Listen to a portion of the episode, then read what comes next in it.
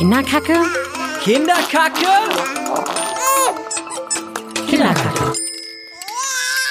Kinderkacke. Herzlich willkommen zu Kinderkacke, einem ganz normalen Elternpodcast von BuzzFeed Deutschland.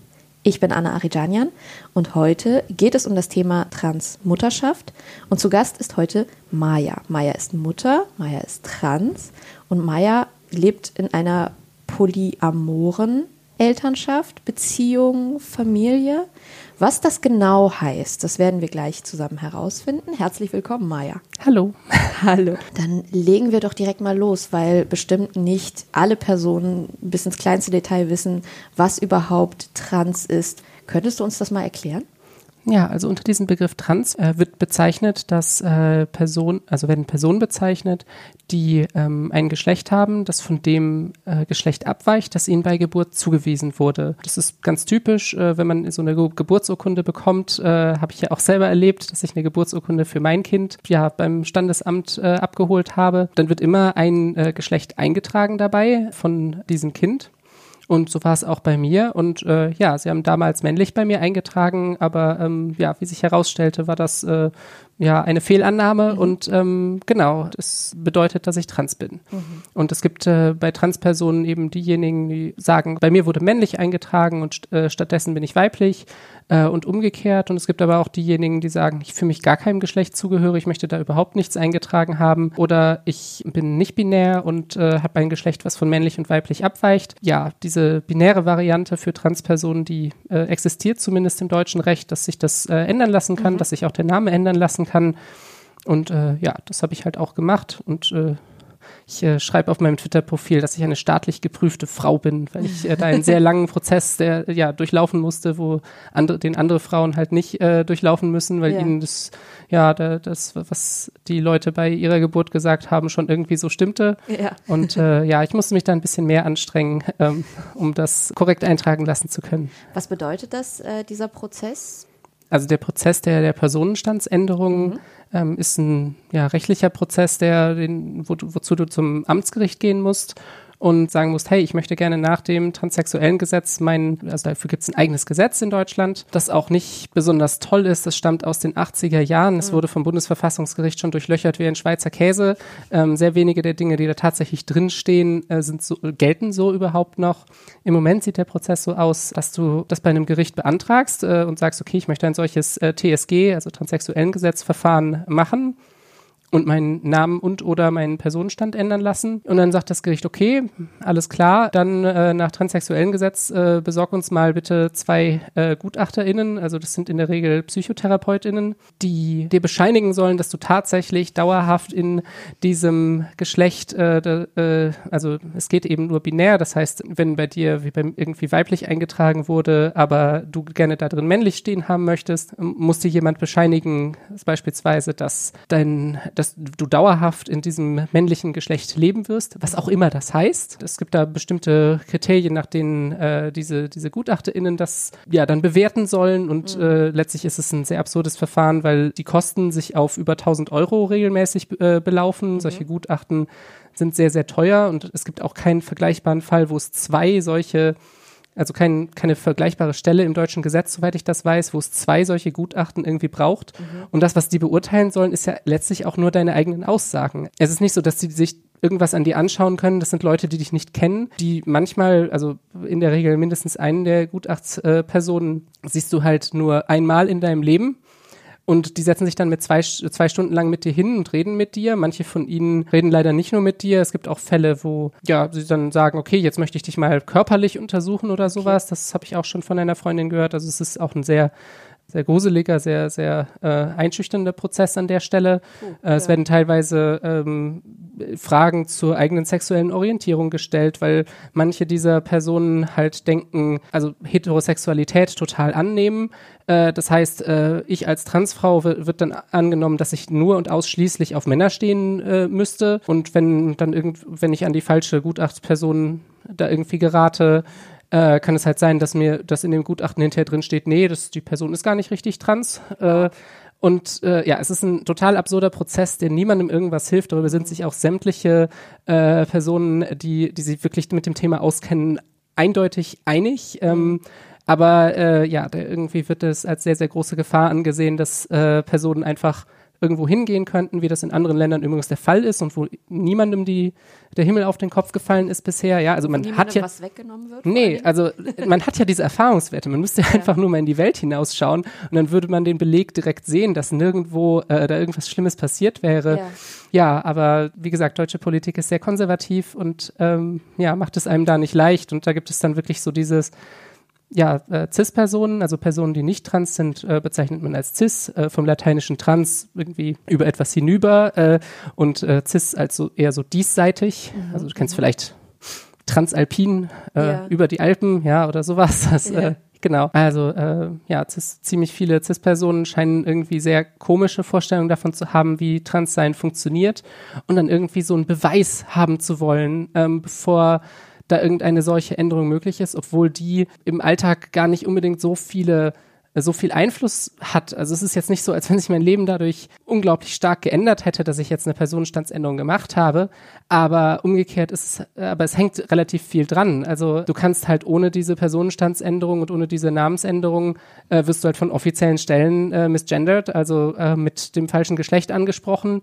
Das war selbst bei der mich betreuenden Endokrinologie, also wo ich äh, meine Hormontherapie mache, so, dass solange auf der Krankenkassenkarte eben noch eingetragen war, dass ich männlich sei, haben die, obwohl ich, obwohl die wussten, okay, das ist eine Transfrau, die wir hier behandeln, äh, mich mit Herr angesprochen, was ich super absurd finde. Ja, also wo, wo, wo, und danach war es wie magisch plötzlich geändert. Ja. ja, also die halten sich da irgendwie nicht an das, was sie vor sich sehen, sondern an irgendwelche offiziellen Dokumentationen und ja, also diese, diese komplette, also es, es wird immer von Gender Gaga gesprochen von manchen. Ich denke mir so, ja, genau, das, das aktuelle System, was wir haben, das ist ganz schön kaputt, das ist ganz schön schlimm, was uns da angetan wird, uns Transpersonen. Dieser Umgang mit Geschlecht wird so kompliziert gemacht und das müsste eigentlich gar nicht sein. Ja. Gehen wir noch mal ein bisschen weiter zurück. Wann ist dir bewusst geworden, dass du eigentlich eine Frau bist? Ähm, diese Bewusstwerdung hat bei mir sehr lange gedauert. Ich würde sagen, ungefähr bis ich 25 war, wo irgendwie äh, mir das stärker bewusst geworden ist.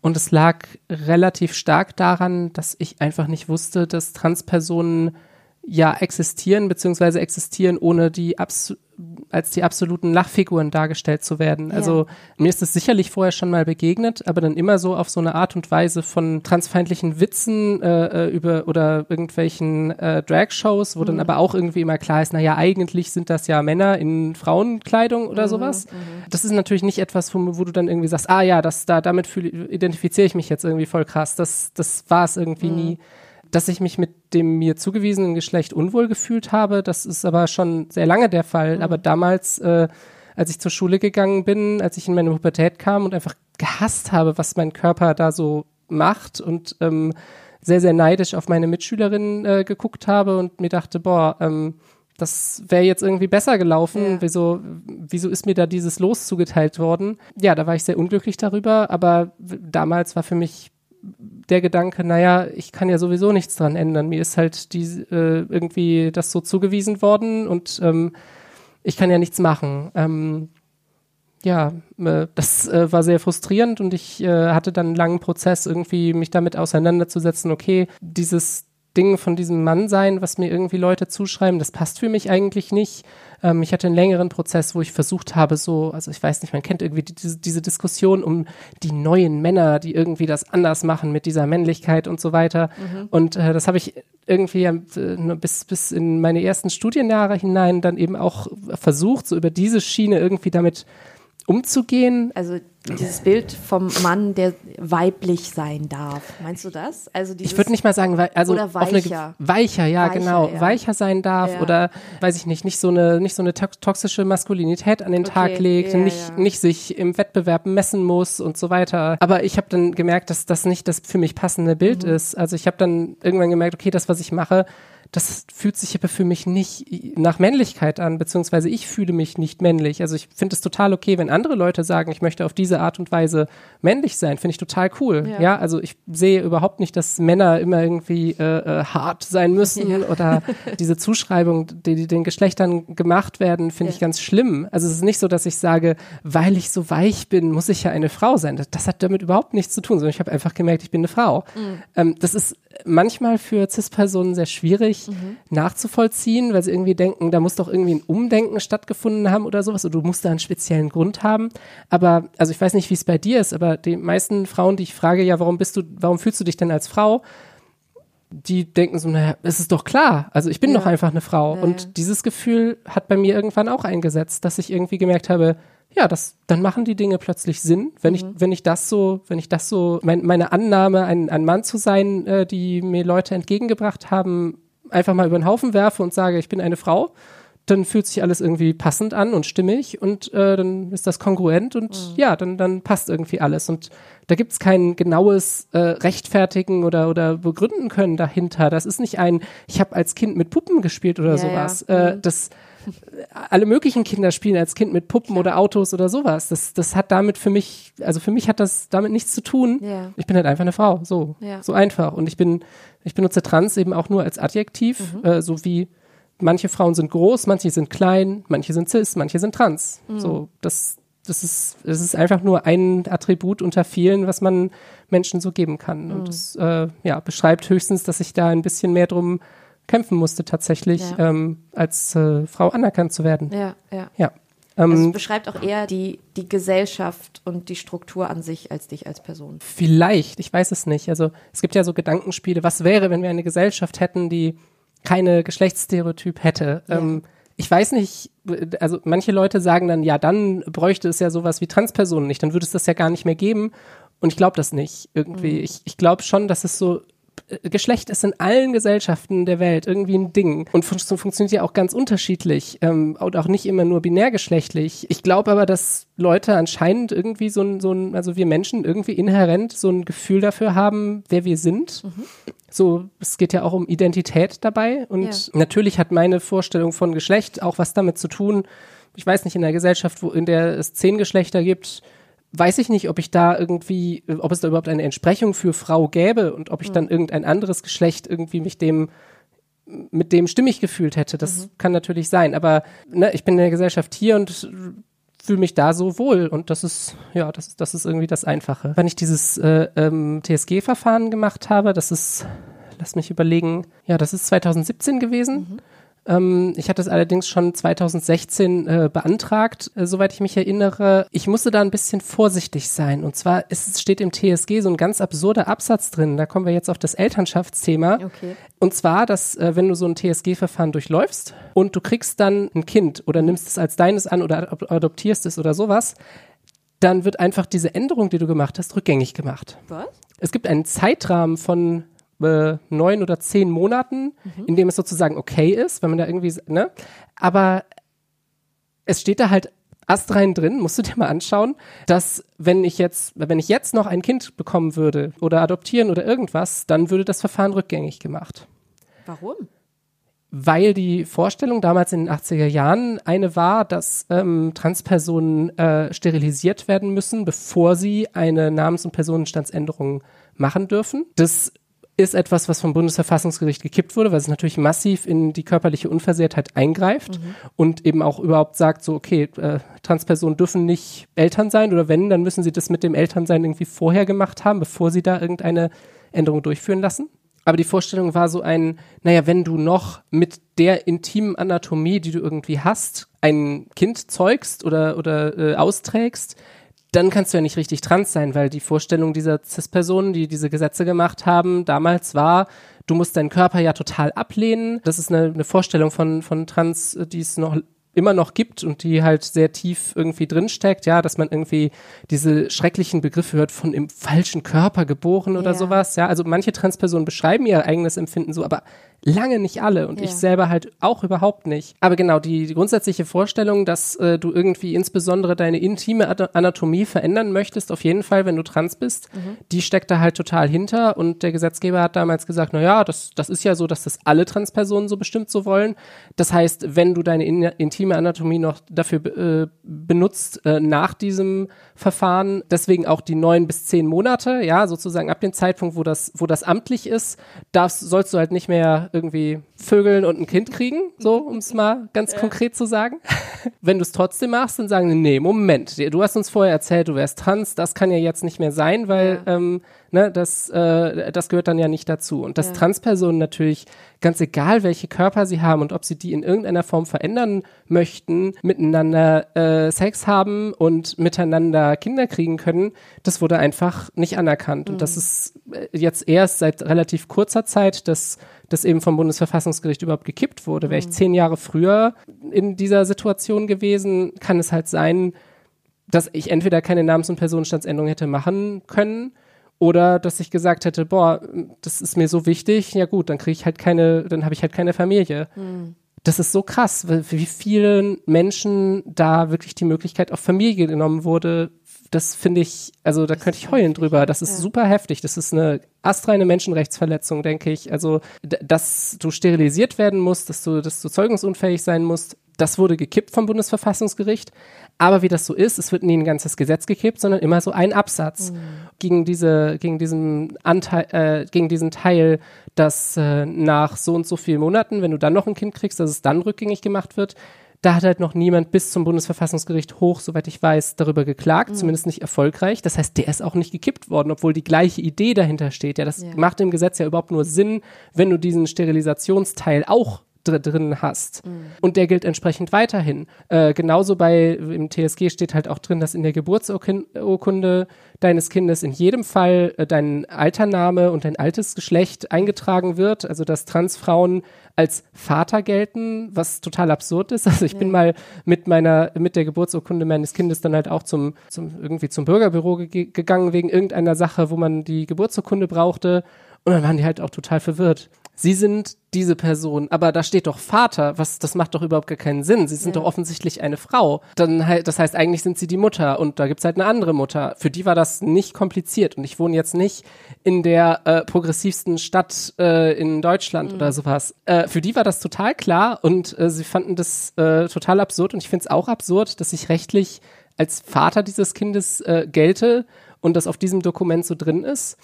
Begründet wird das mit, äh, ja, das Kind muss ja die Möglichkeit haben, mit der eigenen Geburtsurkunde, das ist ja ein Dokument für das Kind, ja, dass es, dass es nicht diskriminiert werden kann, weil es irgendwie preisgeben muss, dass die Eltern trans sind. Oder dass ein Elternteil trans ist. Sonst würde ja irgendwie auf der Geburtsurkunde stehen, du hast zwei Mütter und dann könnte das Kind ja deswegen diskriminiert werden. Ah. Das ist, das ist die Logik, die auch in aktuellen äh, Gerichtsbeschlüssen dazu leider drinsteckt. Und äh, ja, ich finde es fürchterlich und ich finde es vor allem absurd, weil die Geburtsurkunde meinem Empfinden nach jetzt als Mutter sehr häufig benutzt werden muss, während das Kind noch nicht volljährig ist, während Ja. die Eltern eigentlich diese Geburtsurkunde verwenden müssen. Meine Geburtsurkunde jetzt zu verwenden äh, als, äh, als erwachsene Person, die, die brauche ich dann nie. Die, brau die brauche ich einfach für, für kaum etwas. Ja. Aber anders ist es, wenn ich irgendwelche Dokumente beantragen will. Und da gibt es jedes Mal diese Verwirrung. Wenn ich in irgendein anderes Land reisen möchte und vielleicht irgendwie einen Beleg dabei haben möchte, dass dieses Kind, mit dem ich reise, tatsächlich mein Kind ist. Wie mache ich das? Ja. Ich, äh, da steht dann eine andere per Person drin, eine andere Person als ich. Äh, und ich sage trotzdem, ja, ich bin aber auch eine der Mütter äh, und ähm, muss dann vielleicht noch den Gerichtsbeschluss über meine Namens- und Personenstandsänderung irgendwie mitschleppen und den vielleicht übersetzen. Oder also Ja. äh, es wird einfach unglaublich schwer gemacht, da, als äh, ja, Trans-Elternteil die Dinge zu machen, die vollkommen lebenspraktisch notwendig sind, wenn du ein verdammtes Kind hast. Stichwort Mutterschaft. Mhm. Du bist ja Mutter. Ja. Dein Kind ist noch ganz klein. Ja, genau, 17 Monate. Wie ist deine Familie denn überhaupt entstanden? Wie ist dein Kind entstanden? Ja, äh, ich sag mal auf natürlichem Wege. ähm, das ist eine, auch, auch an sich schon eine, eine glaube ich, ungewöhnliche Art der Elternschaft, wie wir dazu gekommen sind. Und zwar war es so, dass ich ähm, immer einen relativ starken Kinderwunsch hatte, aber lange in einer Lebenssituation war mit Studium und so weiter, wo ich mir das nicht so gut vorstellen konnte. Und ich habe während meiner Studienzeit eine liebe Freundin gehabt, die Anna. Äh, die habe ich auch ja, kennengelernt, äh, ja, in einem Kontext, wo sie gerade frisch Mutter geworden war ähm, und eben, ja, ich mit ihr Zeit verbracht habe, es viel um äh, ihre Familie ging, äh, mit einem kleinen Kind, das äh, Zauberrose äh, genannt werden möchte. Also es ist nicht nur auf meinem Blog so, sondern es ist auch tatsächlich der Name, den wir äh, so im Alltag für sie verwenden. Mhm. Ganz kurz, dein Blog, du hast, du hast einen Blog. Wir Ja. haben bis jetzt noch gar nicht darüber geredet. Stimmt. Ne? Ja, richtig. Genau, du schreibst einen Blog. Wie heißt der? Der heißt vielgeliebt.net. Und äh, ja, genau, da geht's so um meine, um meine Familie. Verlinken wir auch gerne ähm, im Anschluss in den Show Notes, sodass alle, die interessiert sind, da auch gerne nochmal nachlesen können. Genau, Zauberrose.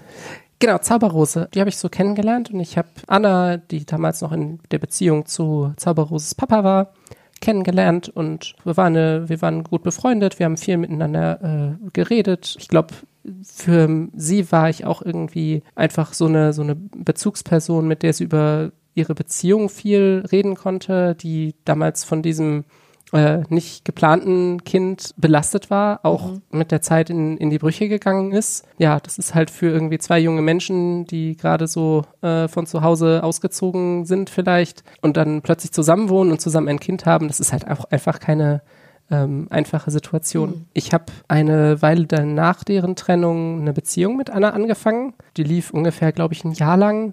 Dann haben wir uns wieder getrennt, ähm, weil das nicht so auf der Ebene für uns funktioniert hat und sind irgendwie wieder zu diesem, ja, okay, lass uns einfach Freunde sein, äh, Ding gekommen. Und das hat für uns auch tatsächlich funktioniert. Also ich habe mir damals irgendwie, glaube ich, drei Monate Auszeit genommen, um das so emotional zu verarbeiten. Ähm, aber das war für mich total okay. Ähm, danach hatte ich das Gefühl, wir haben nach wie vor irgendwie eine gute Ebene miteinander und wir passen einfach, also es passt für uns besser, wenn wir irgendwie nicht versuchen, eine romantische Liebesbeziehung zu führen. Und das war okay. Und äh, Anna hatte damals, da war glaube ich Zauberrose so drei Jahre alt, war zwischen zwei und drei. Da war sie sch- schon sehr stark, äh, weil sie selber auch aus einer Familie kommt, wo sie äh, zwei Schwestern hat. Ja, sich immer ein Geschwisterkind gewünscht hat für Zauberrose. Äh, sie irgendwie nicht das Familienkonzept im Kopf hatte, oh, ich möchte jetzt irgendwie ein Einzelkind da haben. Ja, und nicht so richtig wusste, okay, wie komme ich jetzt an dieses zweite Kind? Äh, während unserer Beziehung hat sie da schon irgendwie ein bisschen mir in den Ohren gelegen, so nach dem Motto, naja, willst du nicht vielleicht? Und für mich hat sich das da aber tatsächlich, weil das mit der Beziehung eben nicht so gut funktioniert hat, äh, irgendwie nicht gut angefühlt. Und tatsächlich nach dieser Trennung, nachdem dann noch so ein halbes Jahr vergangen war, äh, bin ich auf sie zugekommen und habe gesagt, hey Anna, du bist eine coole Mutter und wir könnten uns doch mal darüber unterhalten, ob wir jetzt eine gemeinsame Elternschaft verwirklichen wollen und wie das aussehen könnte. Wow.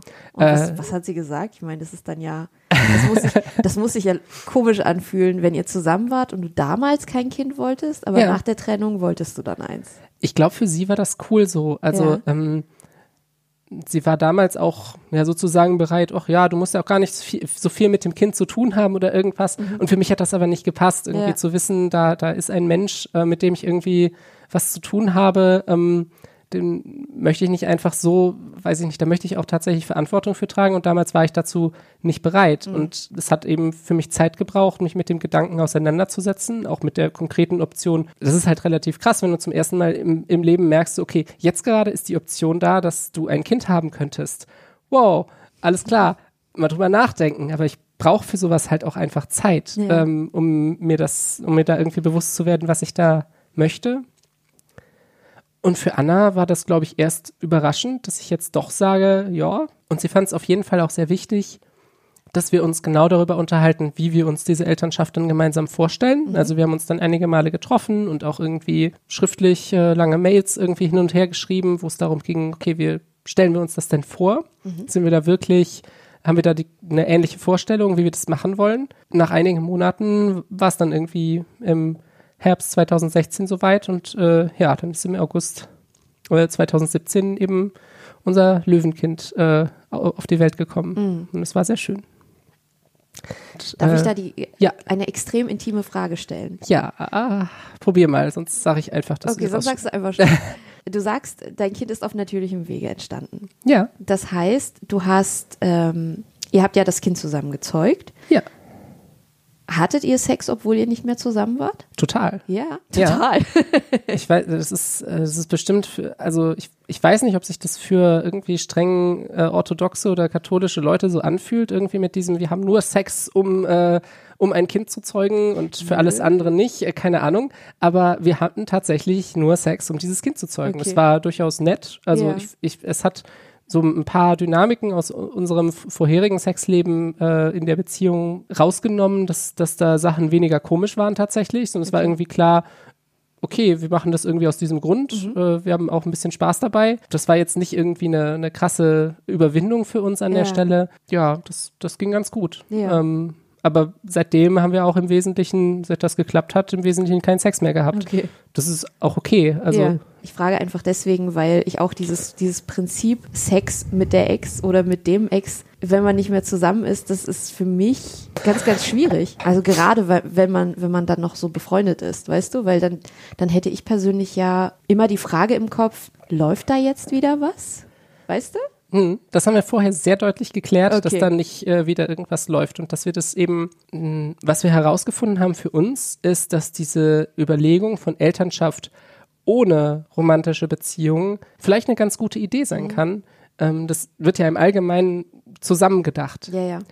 Aber wenn du bereits klar hast, dass äh, in Fällen, wo, ja, weiß ich nicht, irgendwelche romantischen Gefühle nicht mehr so da sind, dass deine Elternschaft nicht gefährdet. Ganz viele monogame Paare miteinander haben dieses Problem, dass gerade wenn dann ein Kind da ist oder vielleicht das zweite oder dritte Kind da ist, nochmal besonders, äh, dass sie dann füreinander nicht mehr besonders viel Zeit finden für diese Be Beziehung, für diese Liebesbeziehung und dass ihnen dann richtig was fehlt. Wir haben das gewissermaßen vorher abgehandelt, könnte man sagen, aber dadurch auch einen, einen Stresspunkt rausgenommen. Also wir wissen einfach sehr, auch durch unsere vorherige äh, und seitdem wieder bestehende langjährige äh, Freundinnenschaft, dass wir gut, ja, ein Team sein können, könnte man sagen, dass wir und dafür haben wir uns halt eben auch äh, sozusagen das Versprechen gegeben, hey, wir wir wollen das mit den Kindern gemeinsam durchziehen äh, oder mit dem Kind in diesem Fall. Wir wollen diese Elternschaft gemeinsam durchziehen und ähm, vertrauen uns da, dass wir das miteinander gut machen, vollkommen unabhängig davon, ob wir uns jetzt irgendwie äh, romantisch zueinander hingezogen fühlen oder nicht. Und ich finde das sehr gut. Mir hat das viel an Ängsten genommen, weil ich ja eben nicht wie, wie andere Leute Angst haben muss in dem Moment, wo eine meiner romantischen Beziehungen nicht mehr so gut läuft, dass hinterher äh, meine Verantwortung für die Kinder davon negativ beeinträchtigt ist. Ich komme nie in die Situation, mit einer Partnerperson länger zusammen zu bleiben, nur für die Kinder. Ja. Jetzt ist es so, dass ich in einer polyamoren Konstellation lebe. Polyamorie bedeutet ja viel Liebe, könnte man sagen. Ich finde die Liebe gar nicht so sehr dieses äh, zentrale Element, sondern es geht einfach darum, dass ich den Begriff beschreiben würde als polyamore Menschen haben die äh, Offenheit dafür, mit mehr als einer Person gleichzeitig eine Beziehung zu führen, in vollem Wissen und Einverständnis aller Beteiligten. Also es ist nicht zwei Leute miteinander, zwei oder mehr Leute miteinander betrügen oder sowas. Das würde ich nicht als äh, Polyamor bezeichnen. Also in dem Moment, wo irgendjemand nicht Bescheid weiß darüber, äh, was oder, oder irgendwelche Absprachen gebrochen werden, die implizit oder explizit einfach da sind, äh, würde ich das nicht mehr so bezeichnen. Manche nennen es auch Ethical Non-Monogamy, also irgendwie ein, ein nicht monogamer Ansatz, der irgendwie vom Grundsatz her so eine Ethik hat, also so eine, so eine Rücksichtnahme darauf, dass ja, Leute halt nicht verarscht werden, Leute nicht, Absprachen nicht gebrochen werden und sowas. Und ja, polyamores Leben habe ich seit knapp zehn Jahren. Damals war das alles noch sehr konfus. Ich bin da mehr oder weniger reingeschlittert, aber aus irgendwie so einer Dreieckskonstellation, die wir sozusagen dadurch aufgelöst haben, äh, anders als in vielen romantischen Filmen, dass wir halt gesagt haben, okay, dann machen wir jetzt halt äh, so eine Mehrfachbeziehung daraus. Und äh, damals wussten wir noch überhaupt nicht so richtig, was wir tun. Es lief auch nicht unbedingt äh, gut, sondern hatte auch äh, viel Raum für Tränen. War erstmal so etwas, äh, wo wir das selber gut lernen mussten. Ich jedenfalls, ja, aber ich habe das Gefühl, seit ungefähr fünf Jahren oder fünf, sechs Jahren äh, relativ stabil darin zu leben, besser gelernt zu haben, wie man solche Beziehungen vernünftig führt, wie man mit Themen wie Eifersucht oder sowas umgeht. Da ich solche Beziehungen lebe, habe ich auch seit jetzt knapp zehn Jahren, bin ich eben in entsprechenden Gedanken drin und habe auch wegen meines starken Kinderwunsches mich dann relativ lange schon damit beschäftigt, wie könnte denn Familie in einem solchen Kontext aussehen. Aber ich hatte nie so die wirkliche Gelegenheit, bis jetzt zu Anna ähm, das in die Tat umzusetzen das wird auch von sehr vielen Leuten als ein sehr kompliziertes Thema gesehen, ne, weil äh, Familie so Bindung braucht äh, für die Kinder, an irg nicht irgendwie ein dauernd wechselhaftes Modell sein äh, sollte, wo irgendwie die Bezugspersonen der Kinder sich äh, am laufenden Band alle paar Monate irgendwie durchwechseln. aber das ist halt auch nicht die Art von Polyamorie, die ich lebe, sondern ich befinde mich in ja mehreren mehreren Langzeitbeziehungen, von denen äh, glaube ich keine kürzer als hm, knapp vier Jahre mhm. ist jetzt gerade im Moment. Ja, und in dieser Konstellation war eben auch dieser Kinderwunsch ein Thema und war eben auch ein Thema, das habe ich mit den anderen durchaus so besprochen und ihnen gesagt, hey, ich hätte so Lust mit äh, Anna da ein Kind zu haben und äh, wie steht ihr denn eigentlich mhm. dazu? Das war mir auch wichtig. Das wäre jetzt vielleicht nichts gewesen, wenn da irgendwie jemand sehr negativ darauf reagiert hätte, ja, das, das nicht zu tun. Aber mein Verständnis von Polyamorie ist schon so ein, ich rede da mit den einen Partnerpersonen darüber, was irgendwie mit anderen Menschen oder anderen Partnerpersonen passiert in meinem Leben. Oder halt äh, im Falle von Anna irgendwie nicht pa Partnerpersonen, aber halt einfach Leuten, die mir in meinem Leben sehr wichtig sind. Ja, und ähm, da gab es auch ganz verschiedene Reaktionen darauf. Eine Reaktion war irgendwie, fand ich ganz toll, von meiner langjährigsten Partnerin Thea, die äh, mit der bin ich seit sechs Jahren zusammen und die hat sich sehr erleichtert gefühlt. Mhm weil Thea befürchtet hatte, dass sie eventuell es war kein dein, kind, dein Kind austragen muss. Das war nie ein Müssen. Es war mehr so ein, wir haben darüber natürlich geredet und ja. in dem Moment, glaube ich, wo, wo ich das sagte, so, hey, ich mache das irgendwie, ich würde das mit wem anders machen mhm. und ihre Erleichterung, die sie da gespürt hat, hat sie, glaube ich, für sich erst herausgefunden, okay, ich möchte das tatsächlich nicht selber mit meinem Körper mhm. machen. Ich möchte oder ich möchte selber nicht so eine elternschaftliche Verantwortung haben. Vorher ist es ja diffus, wenn du nicht direkt dem ausgesetzt bist, mhm. dann bleibt es vielleicht als so eine Option, so ja, irgendwann mal in der Zukunft, so in fünf Jahren können wir ja mal schauen. Mhm. Das war ihr Stand lange Zeit so gewesen, so ja, irgendwann in der Zukunft können wir mal schauen. Ich weiß nicht, ob ja oder nein. Aber in dem Moment hat sie das sehr, denke ich, für sich festgestellt mhm. und über die Zeit dann, äh, dieser Schwangerschaft dann so, cool. Ja, ich möchte das gar nicht. Ich äh, mhm. äh, bin sehr okay damit, selbst kinderlos zu bleiben oder vielleicht eine coole Tante zu sein für dieses Kind in irgendeiner Form. Das fand ich cool. Wir haben das dann eben, also ich habe das mit verschiedenen Part Personen besprochen. Ähm, und eine von denen, äh, das ist äh, Johanna oder Jo, ich sage einfach Jo, für, für, die, die hat äh, ab Ende 2016 mit mir zusammengewohnt in einer WG und äh, ja, hat sich halt sehr stark die Frage gestellt, auch durch dadurch, dass sie selber eine, eine, eine enge Verbindung zu Anna hatte mhm. und auch weiterhin hat. Wie stehe ich denn eigentlich zu diesem Kind? Was möchte ich an der Stelle irgendwie sein? Wie, mhm. wie möchte ich mich da positionieren? Offensichtlich wird dieses Kind hier in dieser Wohnung oder wenn ich, wenn sie umzieht und ich mitziehe äh, bei Maya in der Wohnung, irgendwie aufwachsen. Mhm. Und es wird für Anna, mit der ich Zeit verbringe, auch ein Thema sein wie stehe ich denn eigentlich dazu? Wie stehe ich zu Elternschaft? Und sie hat dann für sich das so, hat, hat das halt auch mit uns besprochen und es ist auch ein schwieriges Thema, finde ich. Also mhm. da war, war sie auch nicht von Anfang an irgendwie sicher dabei. Und Anna und ich haben eine gewisse Offenheit einfach gezeigt, so nach dem Motto, ja, dann probier es doch einfach aus. Also guck doch mal, was sich für dich gut anfühlt, ähm, ohne dass du jetzt sagen musst von Anfang an, oh, ich bin ich bin dabei. so ist es nicht abgelaufen, mhm. sondern es war so ein, guck doch mal, was sich für dich gut anfühlt. Mhm. Und ja, dann ist sie halt äh, mit zum ähm, Geburtsvorbereitungskurs gekommen, mhm. was durchaus sehr witzig war, wenn man da plötzlich zu dritt ist. Äh, wir haben sie eben auch äh, in die Geburtsplanung, was eine Hausgeburt war, ja, mit einbezogen. Und sie hat da selber ja mit organisiert dann, sie ist so ein Organisationstalent mhm. ähm, und hat sich damit befasst. Und nachdem das Löwenkind auf der Welt war, hat sie sich so gefragt, ja, okay, wie viel Verantwortung möchte ich denn jetzt tatsächlich da übernehmen an der Stelle? Mhm. Und ja, wie gesagt, von Anna und mir war da so eine Offenheit da von probier aus, was sich für dich gut anfühlt. Wir sind froh, wenn es weitere Personen gibt, die diese Verantwortung irgendwie mit annehmen möchten. Mhm es ist total klar, dass wir äh, schon allein auf dem Papier, aber auch von unserem Verantwortungsgefühl immer dahinter stehen werden. Das heißt, selbst wenn du irgendwie merkst, dass du nicht mehr kannst oder sowas, wird nichts Schlimmes passieren. Wir sind ja. da. Ähm, und da steht glaub, das Kind quasi nicht elternlos da, so genau. ganz grob gesagt. Mhm. Ja, und für Jo war es aber auch so ein, ich möchte tatsächlich eigene Verantwortung für das Kind übernehmen. Also ich möchte nicht, während das bei euch rumhängt, die machen ja auch nicht viel in den ersten ja. Monaten, ich möchte nicht einfach nur mit dabei sein, sondern selber eine Stunde am Tag mal die Verantwortung für dieses Kind übernehmen. Mhm und dann seid ihr fein raus und könnt, weiß ich nicht, äh, mal irgendwas anderes machen. Ja, dann war das sozusagen ihr Anspruch an sich selbst, den sie formuliert hatte und es war dann aber schnell mehr als eine Stunde mhm. und ähm, sie ist dann da langsam reingewachsen und konnte so ja ihre eigene Mutterschaft entwickeln und nach einiger Zeit, nach einigen Monaten war relativ klar, dass sie ja da reingewachsen war und äh, genauso vollwertig äh, Mutter dieses Kindes ist, äh, wie wir auch, zumindest nach unserem Verständnis, dass Ja. der Gesetzgeber das irgendwie anders sehen mag, das äh, steht nochmal auf einem anderen Blatt.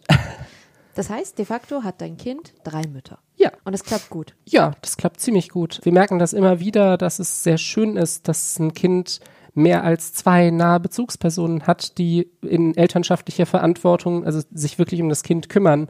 Äh, natürlich gibt es das in anderen Familien auch, dass irgendwie vielleicht Oma und Opa um die Ecke wohnen oder im gleichen Haus. Das ist, denke ich, auch so ein Modell, wo es sowas Vergleichbares vielleicht gibt. Also vergleichbar in dem Sinne, dass ja mehrere, einfach noch mehr als zwei erwachsene Personen da sind, die so eine Verantwortung tragen. Aber sehr viele Familien haben dieses Glück nicht. Und ich sehe es wirklich als ein totales Glück. Also sehr viele Familien sind zu zweit und äh, sind, kümmern sich da um eins oder mehrere Kinder.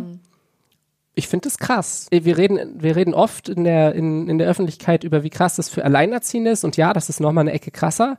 Aber ich finde es schon alleine so zu zweit Eltern sein ziemlich krass. Und auch wenn ich anderen Eltern begegne, mit ihnen rede, wie krass eingebunden die sind und wie wenig anderes außerhalb von Job und Kindern sie noch machen können in ihrem Leben, Ja. muss ich ganz ehrlich sagen, finde ich, äh, finde ich krass und kann sehr gut verstehen, dass immer weniger Leute Lust dazu haben in unserer Welt, mit diesem konkreten Modell ähm, Kinder in die Welt zu Ja, setzen. ja. Also das ist für mich kein Zufall, dass, dass unter diesen Bedingungen immer weniger Leute dazu sich in der Lage fühlen, auch überhaupt. Ein wahnsinniger Akt, das merke ich bei uns ja auch. Also Ja. mein Mann und ich haben eine Tochter und alleine da wirklich auch mal ein Privatleben zu haben und Freizeit zu haben Ja, und Zeit so für uns einfach. zu haben, ist halt Hm. unglaublich schwierig. Ja, das hat halt sehr viel damit zu tun, dass äh, in einer emanzipierten Welt ähm, insbesondere Frauen nicht länger bereit sind, sich so verarschen zu lassen Ja, und äh, ja, diesen, diesen Mist mitzumachen und sich in diese Rolle drängen zu lassen. Und für uns drei Frauen ist es ne, total cool, dass wir ja so wirklich ein Team sind, äh, wo man nicht nur zu zweit ist und ja, wo wir das miteinander machen können und uns gegenseitig noch außerhalb der Zeit mit Kindern ermöglichen können, irgendwie was anderes vom Leben zu haben. Gerade in unseren äh, Partnerschaften. Also ich habe seitdem dieses Kind auf der Welt ist, jetzt, und das hat nicht meine anderen Partnerschaften total erschüttert. Es hat mich etwas weniger mobil gemacht, was irgendwie meine Fernbeziehungen angeht. Aber das ist kein fundamentales Problem. Und es hat sicherlich etwas verändert in der Art und Weise, wie dann, wenn, wenn mich äh, Partnerpersonen zu Hause besuchen, äh, wie diese Zeit dann aussieht, weil eben da auch Zeit ist, die gemeinsam mit Kind verbracht wird. Aber das ist eben auch Teil meines Lebens und das ist etwas, was, was die auch gerne mitbekommen, habe ich den Eindruck. Darf ich fragen, mit wie vielen Personen du zurzeit zusammen bist? Neben diesen dreien äh, ist natürlich die Frage, was heißt Beziehung? Ähm, habe ich zu Anna jetzt, habe ich, zu ihr habe ich, das haben wir auch vorher abgemacht, keine romantische Liebesbeziehung. Aber ich habe zu ihr eine sehr enge elternschaftliche Beziehung. Wir sehen uns im Alltag viel, äh, verbringen auch außerhalb jetzt von elternschaftlichen Aktivitäten Zeit miteinander. Ähm, dann ist dann irgendwie so die Frage, die, die meisten romantischen Zweierbeziehungen sind wahrscheinlich so von der, von der Nähe, die, die ich einfach über dieses Elternschaftsthema irgendwie mit Anna habe, vielleicht nicht mal so eng wie das, was wir da irgendwie haben. Habe ich jetzt mit Anna eine Beziehung. Ich, ich weiß es nicht so richtig, äh, wie man das, wie, wie man das bezeichnen sollte oder kann. Aber ich würde sagen, wenn es wirklich so um diese romantischen Beziehungen geht, dann sind das äh, die drei genannten Personen. Und du hast von einer Fernbeziehung gesprochen. Spielt das damit rein oder? Genau, also Thea, äh, ja, ist äh, eine Fernbeziehung. Ja. Und ja, Kitten ist auch eine Fernbeziehung, aber ein bisschen näher dran. Und ja, Jo wohnt halt mit mir zusammen. Wie organisiert ihr euch? Also ich meine, wenn, wenn du, weißt du, so eine, wenn du so eine ganz klassische monogame auch noch eine Elternschaft hast, und da haben zwei Personen ein Kind zusammen, wohnen wahrscheinlich auch noch zusammen, dann ist das alleine schon, was zum Beispiel die Kinderbetreuung betrifft oder Kinderbespaßung oder Ausflüge oder was auch immer, dann doch relativ unkompliziert zu organisieren. Wie organisiert ihr euch, sodass ihr möglichst wenig Umstände habt, einfach was, was so Dinge betrifft, wie eine Person kümmert sich jetzt einen halben Tag ums Kind, die anderen beiden haben Freizeit, können was zusammen machen, ähm, dann kommt noch eine dritte Person, möchte das Kind vielleicht auch noch mal sehen. Wie macht ihr das, sodass alle möglichst gut gelaunt und effizient dabei sind und dass alle das Gefühl haben, nicht irgendwie lange aufeinander warten zu müssen in so einer Familienkonstellation. Ähm, also es gibt da mehrere Sachen. Wir haben am An ganz am Anfang, äh, wo das Löwenkind auf der Welt war, irgendwie jede Woche neu besprochen, okay, wie sieht's jetzt aus mit irgendwie Betreuungszeiten, mhm. also Betreuungszeiten im Sinne von, wer trägt gerade die Hauptverantwortung. Mhm. Dann haben wir festgestellt, dass das sehr, sehr viel Organisationsaufwand ist, jedes Mal auf alles irgendwie einzugehen mhm. und dann, mhm. oh, ich würde gerne diesen Termin noch planen oder ich möchte da und da, weiß ich nicht, zum Arzt. Äh, und wir haben dann angefangen, einfach einen festen wöchentlichen Plan zu haben. Also, mhm. dass wir jede Woche eben die gleichen Zeiten dort drin haben ähm, und eben eine klare Aufteilung haben, dass es irgendwie zwei, dreimal am Tag so einen Verantwortungswechsel äh, gibt, dass klar ist, in welcher Nacht schläft äh, das Kind bei wem. Dieser Plan wurde halt auch immer wieder angepasst, als ich nach meinem Jahr Elternzeit wieder angefangen habe zu arbeiten, mhm. Vollzeit, ähm, mussten wir natürlich viel dabei umstellen und ja, da irgendwie neue äh, Regelungen finden. Ja, da haben wir sehr bedürfnisorientiert versucht zu arbeiten, also mhm. also so zu, zu, fragen, hey, was ist das, was du so neben irgendwie dem Kind so, so in deinem Leben haben möchtest? Mhm. Dann sagt Anna, oh, ich möchte gerne mit meinem Freund Jonathan irgendwie äh, einen Abend haben, wo irgendwie klar ist, dass ich beide Kindern möglichst nicht habe. Und ähm, das ist entsprechend ein sehr komplexes System. Also das ist definitiv einer der, der, der Nachteile unserer mhm. Konstellation. Wir müssen da viel mehr drüber reden und miteinander abstimmen. Aber es, ich denke, wir sind bei einem System, wo das einigermaßen funktioniert äh, für den Moment und wo wir auch ganz geübt da drin sind, das neu anzupassen, mhm. wenn wir ja da irgendwelche neuen, wenn sich was Neues ergibt oder wir was Neues bauen wollen. Du hast gesagt, das Löwenkind ist jetzt 17 Monate. Ja. Spricht es schon so einige Wörter, so die wichtigsten? Mama zum Beispiel? Also, das Löwenkind kann bisher die Wörter heiß. Heiß. Ähm, das ist ja ganz wichtig, wenn ja. irgendwie eine Tasse heiß ist, Klar. man das dann sagt. Oder eine Kerze jetzt in der Adventszeit. Ja. Genau. Ja das Wort Nein, das finde ich sehr schön, dass ja. es das schon kann und auch sehr energisch mit so einem Kopfschütteln. Am Anfang war es manchmal, hatten wir den Eindruck, dass es auch eher so aus so einem Spaß daran mhm. war und gar nicht unbedingt Nein hieß, aber inzwischen habe ich den Eindruck, es ist stärker so etwas. Mhm. Es gibt eine Form des Namens von Zauberrose. Mhm der irgendwie, wo wir den Eindruck haben, okay, dieses Wort bedeutet diesen Namen, äh, mhm. äh, ähm, auch wenn es nicht so, so klar phonetisch ja. äh, äh, das ergibt. Ja, und es gibt irgendwie so ein Mama, aber das ist nicht ein spezifisches auf uns gerichtetes, mhm. sondern bedeutet einfach, ich hätte gerne Hilfe oder Aufmerksamkeit. Ja. Ja, was natürlich total viel Sinn macht, äh, dass es ein solches Wort gibt. Klar, das Kind spricht euch noch nicht individuell an, ähm, unterschiedlich. Oder doch auf seine eigene Weise? Auf die eigene Weise. Ich ja. glaube schon, dass es manchmal, das ist noch nicht sehr, sehr fest, mhm. aber es gibt schon, wir benutzen füreinander äh, eben auch einfach unsere Vornamen. Mhm. Und ja, es gibt da sehr deutliche oder mehr oder weniger deutliche Worte, ähm, die sich auf die einzelnen Personen beziehen, mhm. genauso wie halt auf Zauberrose. Aber ich habe den Eindruck, dass bei Zauberrose ist das irgendwie, ist es, ist das Wort klarer und bei uns anderen hm, mhm. nicht, nicht ganz so. D dazu kommt natürlich auch die Schwierigkeit, äh, weiß ich nicht, Maya ist sehr nah an Mama dran. Mhm. Also stimmt.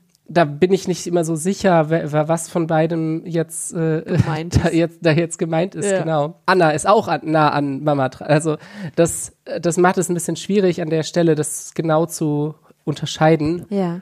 Ähm, ich habe schon den Eindruck, dass es auch manchmal etwas in die Richtung gibt von Jo, aber das ist, das ist ein bisschen un, unscharf noch. Ja. Also so ein ganz genaues, deutliches Ansprechen von uns Einzelnen findet da nicht statt. Es ist ja bei Kindern manchmal so, dass sie, je nachdem, in welcher Entwicklungsphase sie sind, ja auch ganz bestimmte Präferenzen haben, von welcher Bezugsperson sie sich zum Beispiel ins Bett bringen lassen wollen. Das ist, ich, ich kenne Kinder, die haben eine Phase, dass wenn sie zum Beispiel eine sehr gute Bindung zu auch ihren Großeltern haben, dass sie irgendwann auch zeitweise weiß ich nicht, viel lieber Zeit mit äh, Oma oder Opa verbringen wollen als mit, ja. mit den Eltern. Mhm. Oder bei, bei uns, also jetzt konkret bei meiner Familie ist es so, dass meine Tochter zum Beispiel viel, viel, viel lieber von ihrem Papa zu Bett gebracht werden will als von mir und sich auch wirklich mit Händen und Füßen wehrt, wenn ich auch nur Anstalten mache, sie ins Bett zu bringen. Mhm. Äußert euer Kind da auch schon äh, gewisse Präferenzen? Gab es in, in, dessen Entwicklung schon irgendwie was, ähm, wo es gesagt hat, nee, nee, nee, für diese ganz bestimmte eine Sache möchte ich jetzt gerade immer nur diese Person haben? Nee, in der Form gibt es das nicht. Also es gibt Situationen im Alltag, wo einfach dadurch, in welche Richtung gerade die Arme äh, ausgestreckt Ja. werden, irgendwie klar signalisiert ist, okay, ich will jetzt gerade bei dir auf den Arm. Und ich habe auch den Eindruck, dass äh, es zeitweise sich mal wechselt, bei wem das etwas mehr passiert als Mhm. bei den anderen.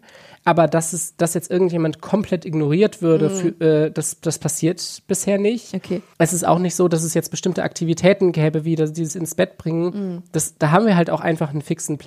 Das, Mhm. Klar. da, da hat irgendwie das Löwenkind nicht so richtig viel eine, eine Wahl dabei oder Mitspracherecht, genau. Ja. Ähm, braucht es aber auch nicht. Ja, also ja.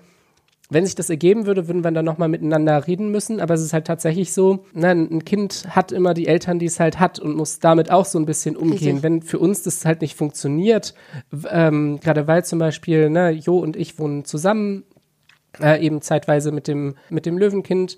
Ähm, aber Anna wohnt äh, nicht mit uns zusammen, sondern um die Ecke in ihrer eigenen äh, Wohngemeinschaft, äh, die was größer ist. Und wenn es jetzt irgendwie darum ginge, dass äh, das Löwenkind jetzt nur an einer Stelle irgendwie schlafen wollen würde, es ist nicht, ich, ich sag mal, es ist nicht um, es wäre zumindest abzuwägen mit unseren eigenen Bedürfnissen und Interessen, ob wir das so wollen. Und ich möchte gerne auch irgendwie äh, mal äh, mit dem Löwenkind in einem Bett schlafen. Also das fände ich sehr schade, wenn das irgendwie gar nicht mehr der Fall wäre. Und umgekehrt ist es, das wäre noch nicht so ein, so ein ganz krasser Grund, das nicht zu machen, aber wenn irgendwie, weiß ich nicht, wenn, wenn es jetzt äh, zum Beispiel immer bei Jo im Bett äh, schlafen wollen würde, aber Jo da das nicht möchte und sagt, nee, ich möchte auch m, alleine Nächte haben können, ja, dann muss das Kind damit halt auch irgendwie umgehen. Es ist ja nicht so, dass wir zu wenige Bezugspersonen hätten, die das auch leisten könnten. Aber genau, bisher so, dass es da Favoriten gibt. Ähm, äh, die einzige Ausnahme dabei ist natürlich das Thema Stillen. Und da ist irgendwie klar, da, da sowohl äh, Jo als auch ich äh, selber nicht äh, stillen können, weil,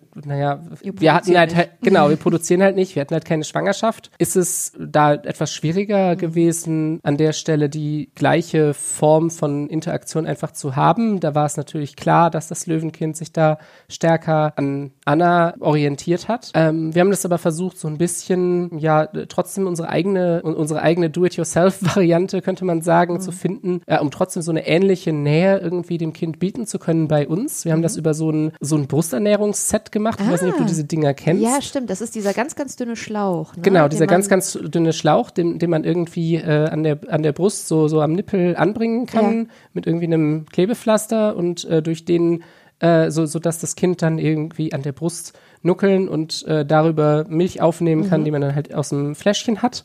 Haben auch eine ganze Weile abgepumpt und sowas. Tatsächlich hat aber dieses an der Brust nuckeln gar nicht am allerbesten funktioniert, sondern was Okay. wir hinterher gemacht haben, ist diesen Schlauch einfach an unseren kleinen Finger zu kleben Wow. und dann so eine Art Fingerfütterung zu machen. Ja, und das hat besser funktioniert. Das hat besser funktioniert, insbesondere bei mir, weil äh, ich da in der Hormontherapie halt lange Zeit nicht so weit war, dass irgendwie äh, mein Brustwachstum entsprechend groß war, dass, dass sich das da so gut andocken lässt. Ja. Das hat sich inzwischen geändert, was ich sehr schön finde. Ja. Äh, also das ist, das ist eigentlich ist es totale, äh, ah, totale Glücksgefühle, die ich dabei habe, dass Ja. äh, das Kind da von sich aus einfach so sehr das neu entdeckt hat, äh, Ja. entdecken konnte bei mir über die Zeit. Ja. Ähm, am Finger nuckeln ist halt irgendwie auch eine sehr schöne, nahe Sache. Bei so einer Flasche kriegst du nämlich diese Saugbewegung ja überhaupt gar nicht das mit. stimmt. Das, ist anders, als wenn du es an deinem eigenen Körper hast. Und so am Finger ist ja auch ein sensibler Haut und da merkst du das durchaus, äh, wenn das Kind da irgendwie nuckelt. Und du kannst das Kind trotzdem an deine Brust äh, nehmen und irgendwie kuscheln. Und ja, das hat für uns sehr gut funktioniert. So ähm, kann ich absolut weiterempfehlen, da einfach mal dieses Brusternährungsset als äh, Fingerernährungsset irgendwie zu benutzen Ja. ähm, und darüber genauso eine Nähe herzustellen. Das ist ja auch vielleicht für Leute, die das aus verschiedenen Gründen nicht an ihrer Brust haben wollen, vielleicht eine schöne Option. Ja. also äh, Empfehlung an der Guter Stelle. Tipp. Seid ihr euch immer einig, was die Erziehung betrifft? Oder gibt es Momente, wo ihr vielleicht auch mal aneinander geratet? Natürlich, total. Ich meine, wir sind ja ganz normale Eltern wie alle anderen Ja. auch. Ich glaube, es gibt sehr wenige oder keine Eltern, bei Ja. denen, also wo es tatsächlich so ein Austausch stattfindet. Ähm, Ja. Und ja, da, da irgendwie man immer einer Meinung wäre. Es gibt Themen, bei denen einzelne von uns äh, irgendwie sagen, okay, also eine von uns irgendwie sagt, okay, mir ist das ein Thema nicht so wichtig, klärt das mal zu zweit. Aber es gibt auch Themen, wo wir das irgendwie äh, zu dritt äh, besprochen haben, äh, wie, wie das jetzt vonstatten gehen soll. Und oft orientiert es sich daran, naja, hat irgendjemand wirklich ein starkes, starkes Problem mit irgendeiner bestimmten Sache, mhm. weil äh, wir sind grundsätzlich der Überzeugung, dass wir auch verschieden sein dürfen. Also mhm. auch dadurch, wir, wir haben ja auch getrennte Haushalte insbesondere, aber äh, auch so, dass die verschiedenen Bezugspersonen dürfen eben auf ihre Art und Weise mit dem Kind umgehen und die darf unterschiedlich sein. Ähm, da, das muss nicht alles auf die gleiche Weise passieren. Mhm. Da, darüber lösen wir das oft, dass wir sagen, okay, ich vertraue dir grundsätzlich, dass du da gute Interessen äh, im Kopf hast und dass du das auf deine Art und Weise gut machst. Mhm. Und nur wenn mal was für mich irgendwie gar nicht geht, wir hatten da zum Beispiel eine Diskussion über Trinkgefäße, ähm, mhm. weil ähm, eben Anna sehr, sehr stark gegen solche Plastiktrinkgefäße ist. Okay. Ähm, und wir stattdessen halt irgendwie so, so Metallflaschen äh, nutzen. Und äh, das war hier halt sehr, sehr wichtig, mhm. als äh, Jo mal irgendwas, irgendwie so ein tolles Nuckelgefäß mitgebracht hatte, okay. was aber eben aus Plastik war. Da war sie davon nicht sehr begeistert und dann haben wir halt nochmal drüber geredet und es letztlich nicht benutzt. Ähm, mhm. Das ist uns auch wichtig, dass wir uns alle da irgendwie grün sind. Also das wirklich, es mag Stellen geben, da, da mögen wir vielleicht auch diese Gründe nicht ganz verstehen oder oder sowas. Aber wenn irgendeine bestimmte Sache gerade für irgendjemand von uns überhaupt nicht geht, mhm. da eigene Ängste, Sorgen oder sowas dabei sind, dann können wir eben da miteinander drüber reden. Mhm. Genau.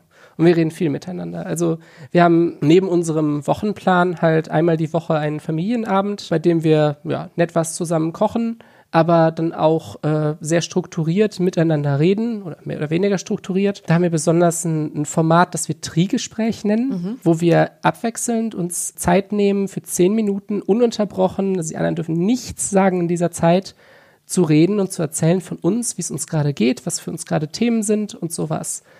Weil im Familienalltag kann das ganz leicht mal passieren, dass man eine Woche lang verbringt und nicht wirklich über Sach die Gelegenheit hatte, über irgendwelche Sachen zu reden und sie brennen einem eigentlich ja, ähm, unter den Fingernägeln oder äh, und man will darüber eigentlich reden, ja. aber es kommt nie dieser ruhige Moment. Ja, total. Und das Problem ist auch, dass das Diskutieren also so selten hilft. Wir wollen keine großen Diskussionen, dass wir äh, da erstmal haben, ähm, wir sprechen diese Sachen halt an in diesen zehn Minuten und erst danach reden wir darüber und wir müssen auch nichts dazu sagen, weil wir können natürlich. Mhm. Es gibt auch natürlich irgendwelche Planungsfragen, die wir dann auf jeden Fall gemeinsam durchgehen. So, ah, ich möchte das Wochenende gerne wegfahren. Kriegt ihr das mit den Kindern an der mhm. Stelle hin? Spricht da irgendwas gegen, dass ich da wegfahre? Das, äh, das ist vollkommen klar. Aber ansonsten ist es, ist es mehr so ein Fokus auf von sich erzählen, wie ich mich gerade mit den anderen fühle.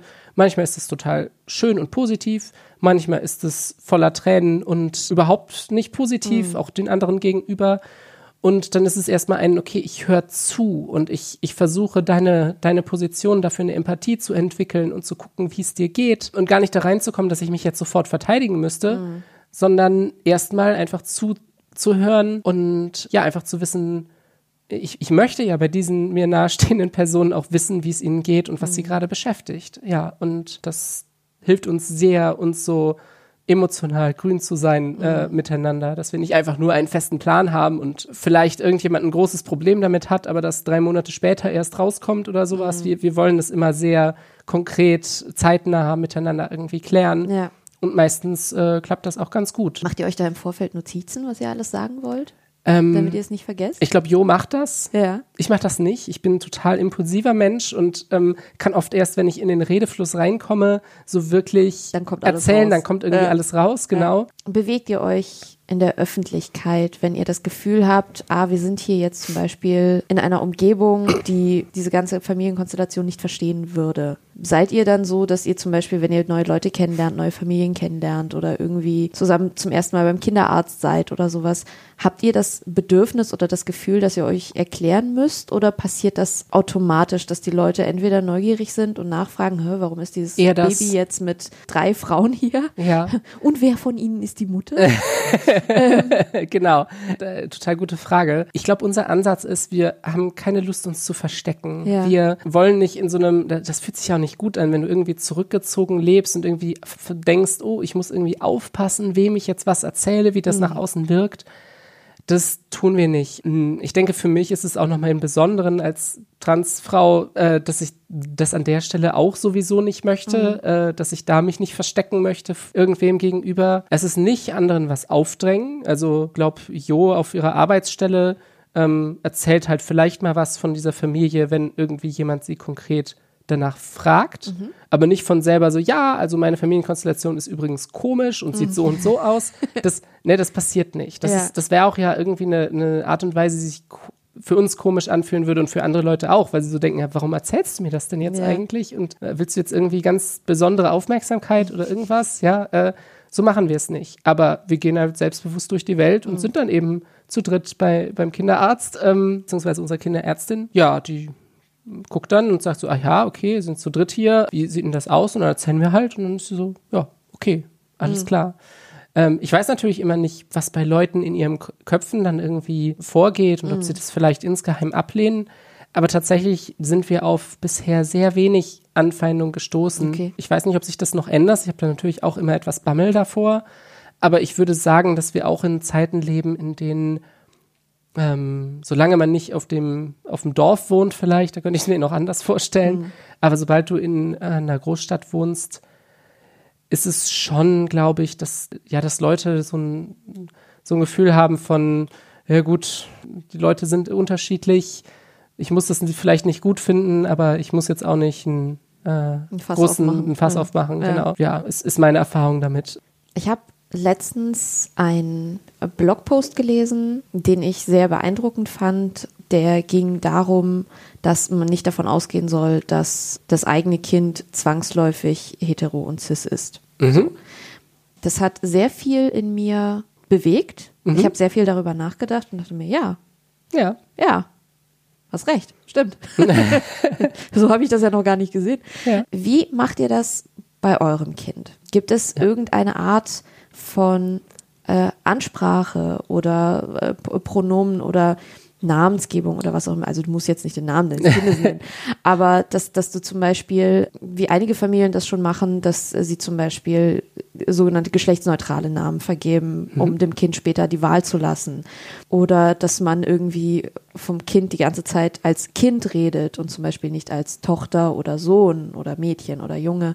Wie macht ihr das? Ich habe dann natürlich als äh, äh, Transperson eine besondere Sensibilität dafür auch. Mhm. Ich würde das, was wir tun, als geschlechtsoffene äh, Erziehung oder als geschlechtsoffenes Aufwachsen bezeichnen. Das bedeutet, dass wir versuchen, dem Kind möglichst wenig irgendein Geschlecht zuzuweisen. Für uns ist das eben unser Löwenkind. Ähm, es hat einen geschlechtsneutralen Namen und äh, ja, wird von uns oft einfach bei diesem Namen angesprochen. Äh, auch wenn wir über das Kind reden, dann ist es äh, oft mit diesem Namen. Also der, der, Name ist sehr kurz und dadurch fällt es, glaube ich, nicht so auf. Ich weiß nicht, bei Zauberrose fände ich das schwieriger, weil das dann so lange Name ist, dann mhm. immer wieder Zauberrose hat gesagt, dass Zauberrose äh, dies und das und mhm. Zauberrose. Ja, das äh, kann man auch machen, aber es ist, es ist einfach bei einem kurzen Namen sehr naheliegend. Mhm. Ja, wir sagen auch oft einfach das Kind. Äh, wir wechseln tatsächlich Pronomen einfach ab. Okay. Ähm, also wir benutzen mal eher mal sie, mal es, also es wie im für das Kind. Mhm. Es ist für uns nichts irgendwie Versächlichendes oder ja, ja. sowas. Ne? Das ja. ist ja bei Kindern auch relativ normal und es ist sowieso äh, in, unserem, äh, in unserem Umfeld normal, weil auch äh, eben meine Partnerperson Kitten es als Pronomen verwendet. Mhm. Also das mhm. kommt also sowieso vor als ganz normales Pronomen. Ab und zu benutzen wir auch mal so Neopronomen, also Pronomen, die irgendwie Leute sich neu ausgedacht haben, die von den meisten Leuten als irgendwie so eine Wortneuschöpfung gesehen werden, mhm. die, die ja einfach um ein bisschen mit Sprache zu spielen, also mhm. so wie Xier oder Siehe. Aber ja, meistens bleibt es bei eher Sie oder S tatsächlich. Mhm. Und wir wechseln das irgendwie so durch. Und äh, wir machen es auch so, dass wenn irgendwie Leute fragen, so irgendwelche Leute, die, denen man im der Öffentlichkeit begegnet, bei denen du ist genau das jetzt weißt. Ein Mädchen oder ein Junge? Ja, genau. Ja. Ähm, diese Frage beantworten wir unterschiedlich, je nachdem, wie rum die Leute fragen. Ja, ja. Also wenn die Frage, Leute fragen Junge oder Mädchen, sagen wir Mädchen. Wenn die Fra Leute fragen Mädchen oder Junge, sagen wir Junge. Wir nehmen einfach das Letzte, was die Leute gesagt haben. Okay. Die dürfen das selber zuweisen. Ja. Ähm, weil wir haben in der Regel keine Lust, so dann eine große Diskussion ja. über Geschlecht äh, vom Zaun zu brechen. Das ist nicht, was du gerade im Kleinkindabteil, wenn du weißt, du sitzt noch ein paar Stunden mit diesen ja. Leuten zusammen, unbedingt haben möchtest. Und wenn Leute so fragen, dann zeigt das, finde ich, auch schon so ein bisschen, dass sie da vielleicht so einer Diskussion nicht so stark aufgesessen wären. Also Ja. die, die Leute, die, denen das,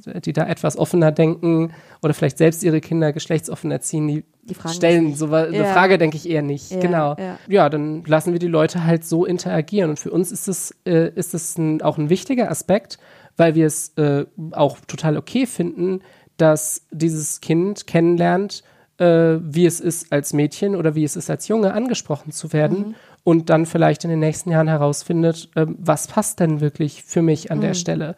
Also es ist für uns auch nicht schlimm, dass diesem Kind von außen ein Geschlecht zugewiesen wird. Wir als Eltern sehen uns in der Verantwortung, da nicht eines vorher auszusuchen. Aber äh, dass da vom Umfeld Verschiedenes angeboten wird, das äh, finden wir jetzt erstmal okay. Was meinst du, wie wird das denn in näherer oder vielleicht auch fernerer Zukunft sein, wenn das Kind in so ein Umfeld kommt, wo es, äh, wo es, wo es nicht wechseln darf, in Anführungsstrichen? Also wenn, wenn es irgendwie in die Kita kommt oder in die Schule und die Leute dann sagen, okay, da ist jetzt auf dem Formular steht jetzt das und das Geschlecht. Mhm. Also sprechen wir dich so an. Warum sollen wir das jetzt abwechseln? So. Habt ihr schon darüber geredet, wie ihr das machen wollt, wie ihr dann auch mit den ErzieherInnen reden möchtet darüber? noch nicht im Detail, aber für uns ist so grundsätzlich klar, wie gesagt, dass wenn andere Leute das so machen wollen, dann ist es für uns okay. Wir zeigen da ganz klar, was bei uns in der Familie so ist. Ähm, und verstecken das auch nicht. Und das Thema haben wir ja jetzt schon mit Eltern oder Verwandten, die das Kind vielleicht auch mal irgendwie nackt gesehen haben oder sowas und dann irgendwie dementsprechend eine Zuweisung machen und die halt auch sehr äh, stringent dann eben da ist. Ich selber würde gerne trotzdem da mit den entsprechenden Personen jetzt in den professionellen Kinderbetreuungskontext darüber reden, dass wir das anders machen und dass sie das gerne auch tun dürfen, dass das Kind das gewohnt ist und dass äh, wir das auch gut finden, wenn es mehr Orte als bei uns zu Hause gibt, wo das Kind die eigene Geschlechtlichkeit wirklich frei entfalten kann, ohne da auf eine bestimmte Weise äh, gedrängt zu werden. Aber wenn die das nicht machen wollen, bei uns zu Hause wird's, wird dieses Kind halt immer diesen sicheren Hafen haben, wo es sich da nicht auf eine bestimmte Art und Weise äh, äh, verstecken muss. Und was definitiv für uns ein Grund wäre, darauf zu bestehen, wenn natürlich, wenn sich das Kind irgendwie ganz eindeutig äußert, wenn es auf dem Formular das eine steht und das Kind aber sich dann, weiß ich nicht, mit fünf Jahren äußert und sagt, nee, Nee, das bin äh, ich nicht. das bin ich nicht, sondern Ja. ich bin hier das andere. Das ist auch meine Erwartung an so äh, ErzieherInnen, dass die dann äh, darauf auch bereit sind einzugehen. Also das fände ich schlimm in den heutigen Zeiten, Ja. wenn, wenn die sich dann querstellen an der Stelle. Das, das bricht ja niemandem einen Ast ab. Ja, das wäre dann ja nur die eigene Ideologie von äh, Nein, Geschlecht ist ganz fest und nach Geburt und irgendwie festgestellt und biologisch und pipapo, äh, die sie dann durchsetzen wollen. Und das fände ich sehr unprofessionell einfach. Also das wäre dann äh, etwas, wo ich auch bereit wäre, entsprechend viel Stunk zu machen, Ja. also bis in höhere Ebenen hin, weil ich das, das nicht in Ordnung finde, dass die sich dann darüber hinwegsetzen, was das Kind selber sagt. Ja, das finde ich so wichtig, Kinder darin ernst zu nehmen. Ja. Und das wäre auch nicht schlimm, wenn das Kind dann nach einer Weile sagt, ja, und jetzt ist es vielleicht wieder anders oder ich probiere da irgendwie, ich finde das Ausprobieren von Geschlechtlichkeit, um überhaupt sich, das musste ich ja auch machen. Ich Ja, Äh, brauchte das, dass ich erstmal äh, ausprobieren konnte, fühlt es sich denn gut an, wenn ich jetzt irgendwie für mich äh, äh, die Bezeichnung Frau verwende. Das wusste ich nicht, ohne das erstmal auszuprobieren. Das war erstmal auch komisch. Ja, da braucht man eine Zeit da drin. Das finde ich nicht schlimm. Das finde ich, sollte allen Kindern eigentlich zugestanden werden. Für mich ist ein guter Vergleich, seht's doch einfach auf einer Ebene von irgendwie Links- und Rechtshändern. Das ist tatsächlich auch so eine Diskussion, die äh, Jo mal mit äh, meiner Mutter geführt hat, die Ja. so gesagt hat, ja, wir solltet doch nicht von der Grundannahme ausgehen, dass das Kind jetzt vielleicht trans ist. Und das tun wir aber nicht. Äh, was wir eher tun ist, wir sehen, dass die Gesellschaft allen Kindern äh, das Spielzeug nur in die rechte Hand gibt, weil sie davon ausgeht, es sind doch alle Rechtshänder, auch wenn es ein paar Ausnahmen gibt. Und wir sagen, nö, wir wollen das abwechseln und gucken, womit sich das Kind wohler fühlt. Äh, oder, Das ist ein ziemlich ne? guter Vergleich. Ja, das ist das, was die Gesellschaft aktuell definitiv tut. Ja, sie weist ein Geschlecht zu und sagt, ich gebe dir, geb dir immer nur das an die Hand. Kann man so machen, aber finde ich den eindeutig falschen Weg, ähm, weil du natürlich damit einen, Bias schaffst, äh, einen ganz klaren, dass äh, die, die Kinder sich dann entsprechend auch eher damit beschäftigen und vielleicht nie oder erst mit 25 oder erst mit 50. Es gibt auch Transpersonen, die erst mit 50 oder 60 herausfinden, dass sie trans sind, weil das so stark unterdrückt wird. Und genau, früher hat man ja auch äh, das tatsächlich versucht. Also äh, die Rechtshändigkeit wurde den Kindern richtig anerzogen. Es Ja. gibt immer noch Leute, die so sagen, nein, man darf Kindern auf keinen Fall irgendwie die Offenheit äh, geben für Linkshändigkeit. Das ist doch irgendwie falsch. Mhm. Wir wissen heutzutage, dass das total überholte, quatschige, normierende Scheiße ist, Ja. ähm, die den Kindern nicht gerecht wird. Ja. Aber bei Geschlecht machen wir es seltsamerweise immer noch so. Da könnte man ja mal umdenken. Ja, ich glaube, das ist ein gutes Schlusswort. Danke, dass du mein Gast warst, Maja. Ich habe mich sehr, sehr, sehr gefreut, dass du so viel erzählt hast, dass du auch so offen erzählt hast. Und ich glaube und ich hoffe, dass unsere ZuhörerInnen auch so viel mitgenommen haben. Ich wünsche dir und deiner Familie und deinem Kind alles, alles Gute. Ja, vielen Dank. Ihr könnt mir schreiben unter kinderkacke.buzzfeed.com. Alle Folgen findet ihr unter buzzfeed.com slash kinderkacke und ich würde mich auch freuen, wenn ihr nächstes Mal wieder einschaltet. Macht's gut und bis bald. Tschüss.